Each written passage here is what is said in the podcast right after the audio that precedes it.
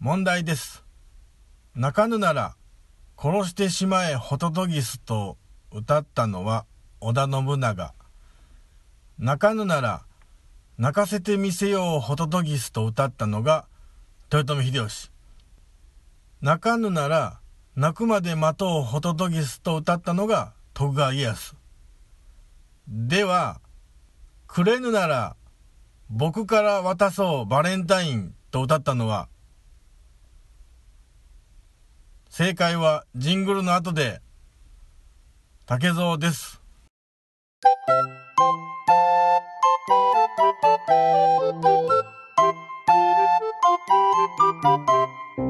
はい今日も始まりました竹蔵の秘密の話その第40回でございます。どうぞよろしくお願いいたします。えー、っとですねえー、冒頭の、まあ問題はですね、まあバレンタインのお話なんですけどね、まあもう、もうすぐね、バレンタイン、まだまあ1月もまあ中旬って言いながらもまあ、ね、えー、っと、バレンタインまで1ヶ月切りましたか。まあ、ここいらのタイミングでちょっとね、バレンタインのお話でもと思いましてね、えー、ちょっと、問題を出させていただきましたけれども、正解は、えー、25年前の竹蔵くんです。はい。まあ、ね、バレンタインといえば、やっぱりあの、女の子がね、こう、好きな男の子に、こう、チョコレートなりね、なんなりと一緒にこう、気持ちを伝えるみたいなね、そういう日本では、日本では海外でもそうなの？まあ、あの、そんな、まあちょっとね、なんとなくこう世間がこう、ふわっとする、シーズンなんでございますけども、うん、まあね、その25年前の竹蔵君もね、やっぱりそういう浮き足だったあの、ね、あの時代ですから。バブルちょっと前の、ね、時代ですから。で、まあ、中学校、2年生、3年生ぐらいのね、まああの、うん、血気盛んなチェリーボーイでございますから、やっぱりそのシーズンになるとね、こう、やっぱそわそわするわけですよ。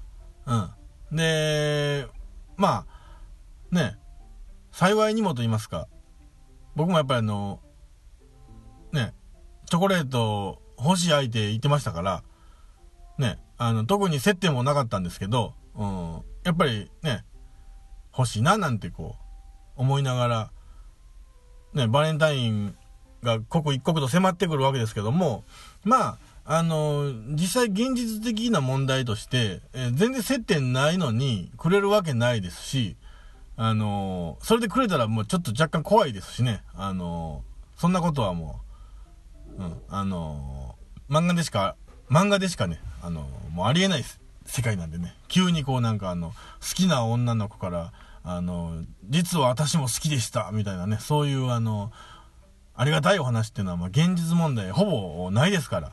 うん。ということでね、あのーここはもうちょっと発想の転換やと。どうせくれへんねやったら、こっちからプレゼント渡してしまえっていう、あの竹蔵くんの、あのー心がね、ハートがね、ちょっと、あの走り出しましてね。うん。ここは一丁。ね。多分このまま行っても、何もない一日が過ぎるんであれば、ここで一丁人並み立たせてやろうやないかということで、えー、まあやっぱ同級生を、こう、同級生に付き添ってもらって、まあ、プレゼントをね、うん。やっぱチョコレートを渡したりするのは、あの、女の子の役目かなと思いまして、まあそれ以外のもんで、何かしらこう、ちょっとね、小遣いで買えるようなものを何かこう、なんかプレゼントしようって思ってね。うん。あのー買いに行きましたよ。あまあ、当時の我々の街からすると、あのービッグシティである姫路駅前に買いに行きましたよ。はい。その頃のね、あの、姫路駅前はやっぱりあの、夜になると、お改造車がこう、ロータリーをうろちょろするっていうあの、ね、すごくあの、賑やかな栄えた街でしたから。うん。今は若干ね、ちょっとおとなしめのあの、お上品な、世界文化遺産な街になってますけどね。うん。僕らの時代はもうちょっとこう、うん、もうちょっとこう、ワイワイガヤガヤするう、姫路駅前やったんですけども、うん、そこにね、えー、何買いに行ったんとか、なんか、ちょっと安物のネックレスかなんかそんな感じのもんやったと思いますわ。あのー、うん、中二のね、チェリーボーイがね、あのー、こう、一丁前に男前なもう買おうと思ったらなんかそれぐらいやったんでしょうね。多分小遣いとの、あの、相談もしてね。うん。で、まあ、いざ、こう、まあ、その頃から考えたらね、あの、なかなかのハートやと思いますよ。あの、当時は携帯電話もございませんしね。うん。で、家電しかないわけですから。で、夜ってなったら多分家族みんないてるんですよね。そんな時に、夜に電話して、その子が直で出るかなんてわかんないですしね。で、あのー、まあでも僕とちょっと記憶では、多分その時電話してないんですよね。あの、直接なんかあのー、インターホン鳴らした記憶が ありますね。うん。で、まあ、本当に奇跡的にあのー、その人が、その子が出てきて、えー、まあ、あの、なんでしょうね、その子もあの、まさか、バレンタインといえば女の子からって思ってた側の方やと思うんで、うん。あのー、まさか、見ず、見ず知らずというか、学校でちょっと見たことあるような、あまあ、なんつうか、目立たない方ではなかったんで、その、いろんな意味でね、いろんな意味で目立たない方ではなかったんで、えー、多分顔と名前ぐらいは一致してると思うんですけど、うん、あのー、まあびっくりしたでしょうね。うん。あのちょっと怖いですもんね。いきなり。うん。全然、その、コミュニケーション取ったことない人が、玄関開けたら立ってて、はいってプレプレゼントみたいなもん渡されたらね、ちょっと今思ったらね、あのー、若干こう、脅迫じみた感じの狂気は感じますね。うん。あの、今ちょっと僕喋りながらちょっと反省しましたね。うん。まあそんなことでね、あのー、竹蔵のあのー淡い、まあ、バレンタインが、あまあ、幕を閉じたわけですね。でも、そのバレンタインって基本的には、あのー、やっぱチョコみたいなのも渡すと、チョコと一緒に告白すると、やっぱホワイトデーにそれなりのこう返事って、あるでしょ？うん。それはあの、僕も勝手ながら、やっぱり、あるんかなって思いましたもん。うん。まあ、あの、言わしてもらうと、チョコちゃうでと。こっちはもう、なけなしの金はたいた安物であれ、ネックレスやぞと。うん。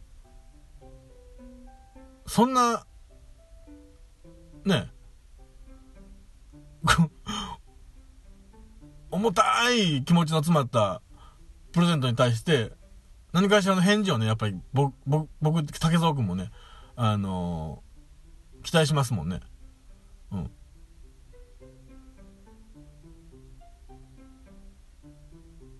そうなるとね、あのー、今度は、ね、ホワイトデーが、あのー、ね、ものすごく待ち遠しい、中2の冬ですよ。うん。まあ、あのー、そのまま何の返事もないまま、あの、進級しましたけどね。うん。結論で、結論として言えば。うん。でね、あの、時は経ちなんですけど、ここからまた後日談があって、僕結局その子とは中学校時代はもうほとんど、もうコンタクト取ってないんですよね。あの、コンタクト取らない、えー、もう感じになっちゃったんで、うん。で、まあ中学卒業して、えー、まあみんな高校生になりますよね。一応ね、一通り。で、まあみんなバラバラの高校に行くんですけど、あるその女の子と、僕の、あの、共通の男友達がいてて、ある日電話かかってきてね、あのー、なんか一緒に遊ぶかみたいな話になったんですよ。高校生ですよ。こそ高校生でその遊ぶかってなったら、なんかいろいろね、あのー、いろいろもし、知識はあるぞっていうことでね、あのー、その先、その先、その先をこう、ね、想定して動きますからね。はい。あの、血気盛んなチェリーボーイは。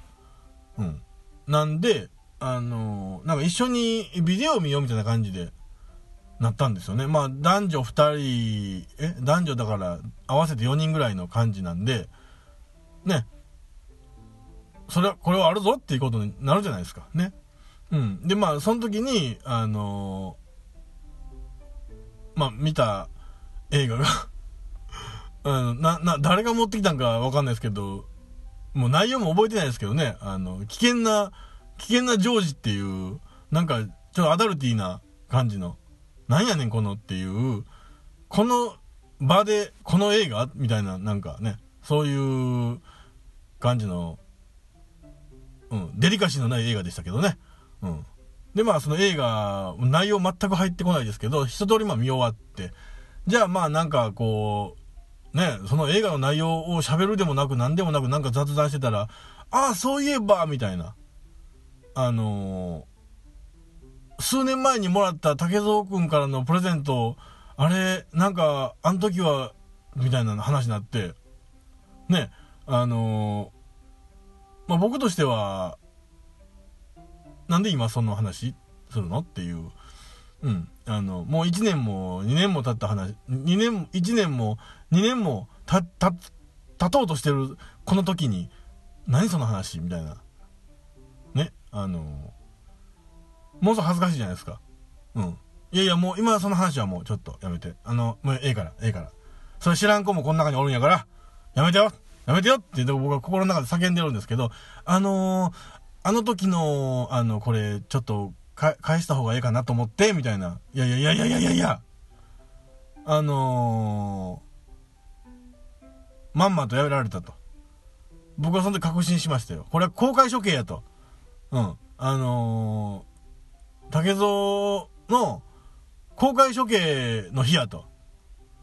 みんなで、こう、集まって、暗い部屋で、ちょっとアダルティな映画を見せて、それなりになんとなくこう、ええ感じな雰囲気作りをしてからの公開処刑やこれ言うて、いうことで。公開処刑やぞこれって言って。まあ、あのー僕はね、もうそんな、あの場からね、もう一歩でも、ね、こう立ち去りたいわけですから。もう、いや、もうそれはもう、あの、その、もうそれはもう、どっかもう、あの、捨ててくれたらもうそれで、うん、うん、もう、うん、ええから、ええから、ちょっと俺、あの、ちょっと用事あるから、帰るわって言っても、あの、その家を飛び出しましたよね。うん。泣きながら、飛び出しましたね。うん。まあ、ということで、えー、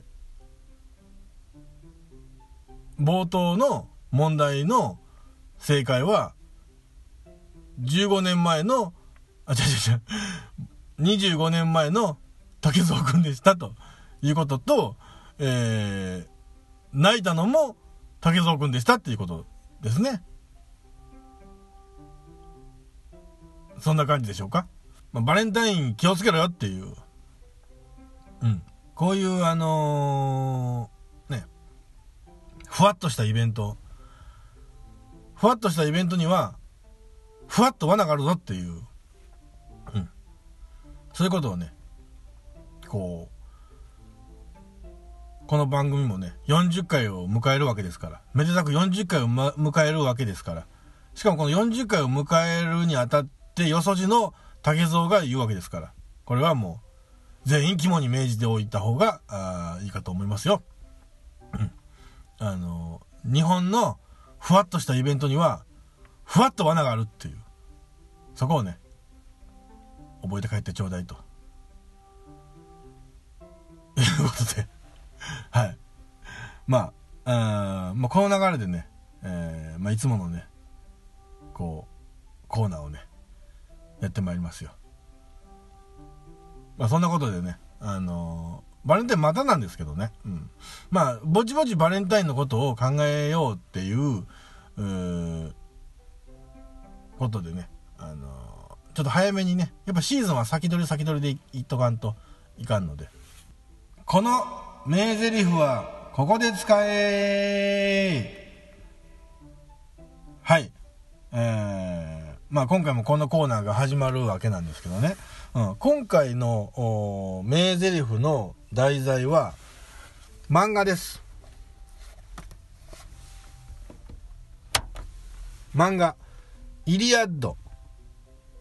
えー、サブタイトル、イリア、イリアド見聞録っていう漫画なんですけども、えー、原作が、東秀斎画楽っていう人と、作画が、魚戸治っていう人なんですけどね。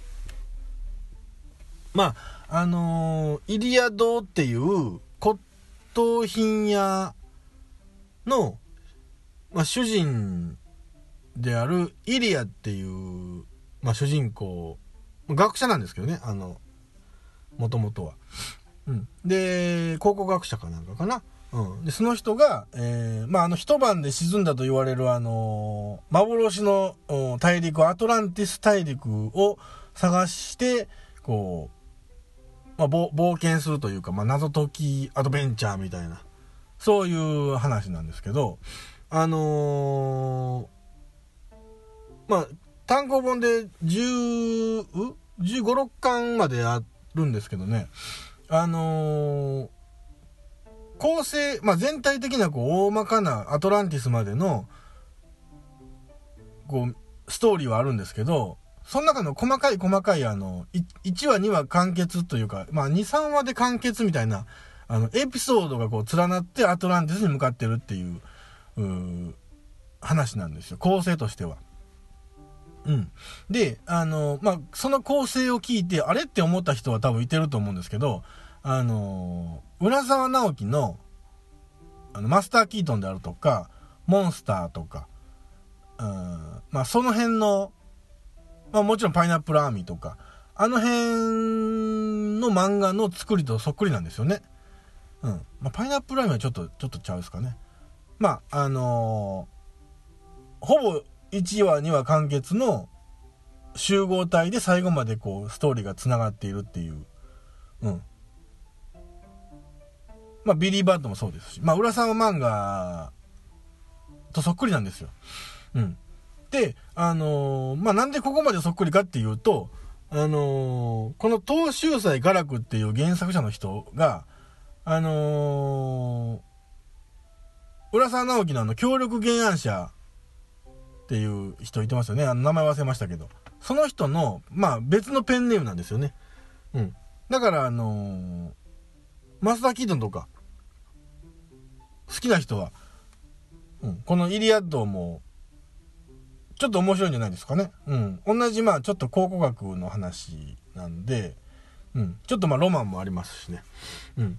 まあ、その中で、その中のエピソードで、えー、まあ、一つあるセリフがあるんですけどね。まあ、単行本で言うと、第3巻の、お第3巻の、第3巻の、えー、7話に入っている、7, 7話目に入っている、えー、島の女王っていう、まあ、エピソードからの一文なんですけども、うん。あのー、最近はね、まあ、あのー、やっぱり細身のね、男の子とかもやっぱいてますし、で、なんかこうメンズとかではね、あのーちょっとないデザインをね、でもレディースやってやっぱ可愛いやついっぱいありますから、うん。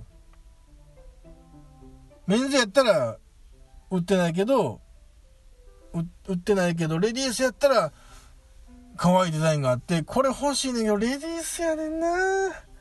入らへんがなっていうことってよくありません？僕はよくあるんですけど、やっぱ女の子の、まあ、その女、女装壁があるとかないとかじゃなくて、あの、単にデザインがね、柄とか、そういうのが、こう、なんか、細かくて、ちょっとか、可愛いというか、なんか、ちょっとビビッドなやつが多い感じがするんですよ。あの、女性、レディースのやつの場合。まあ、もしくは、あの、キッズとかのね、服のデザインとか見たら、うん。まああんな見たらね、僕もちょっとね、着てみたいな、ああいうデザインで着てみたいなって思って、思う時あるんですけど、やまあどうしても、僕はもうメンズ以上のメンズなんで、うん。メンズ以上の肥満の方のメンズなんで、やっぱりね、ただでさえ入れへんのに、レディースなんか持ってのほかなわけなんで、うん。やっぱね、そういうのが、いつもね、もどかしいんですよね。うん。これ、メンズ、メンズとレディース、ね、あの、両方ともに同じデザインでやってくれたら、俺着れるんやけどなって。このデザイン、メンズにも導入してくれたらいいのになってことはもうようあるんですよ。うん。それはもうあの、ユニクロで、ユニクロからありますよ。うん。やっぱりレディースの方がなんか可愛いらしいですし、色もなんかこう、可愛いんですよ。なんかいいんですよ。うん。僕好みなんです。うん。で、まあ、そんなことでね、うん。そういうことがね、まあ、その逆もね、きっとあると思うんですよ。なんかこう、レディースのやつってもう、ね、ビビットのやつばっかりで、もうちょっとシックなやつが欲しいんやけど、これメンズにしかないし、でも私メンズの S でももうブカブカなんやけどっていう、そういうことってね、あのー、この男女平等のこの世の中に、やっぱあるんですよね。うん。うん。で、それで、やっぱりね、もうこんなことね、言ってもしゃあないんですけど、やっぱり、やっぱり腹の虫が収まらへんと。私がこんだけ、俺がこんだけ探し歩いてんのに、いや、これメンズしかないんです。いや、これレディースしかないんですよ。の一言でね、あの、片付けられると、やっぱ尺でしょ。そういう時に一発かませる名台詞がこちらになります。あのな、プラトンも言うてるやろ。人間は大昔、男と女がくっついた両性具有で、その頃は完璧な生物やったって。言うてんねん。な。これです。この一言で店員は、あの、まあ、グーの音も出ませんからうん。あの、勇気を持って、この名セリフを使ってみてください。今日は、そんな感じでしょうか。それでは、さよなら。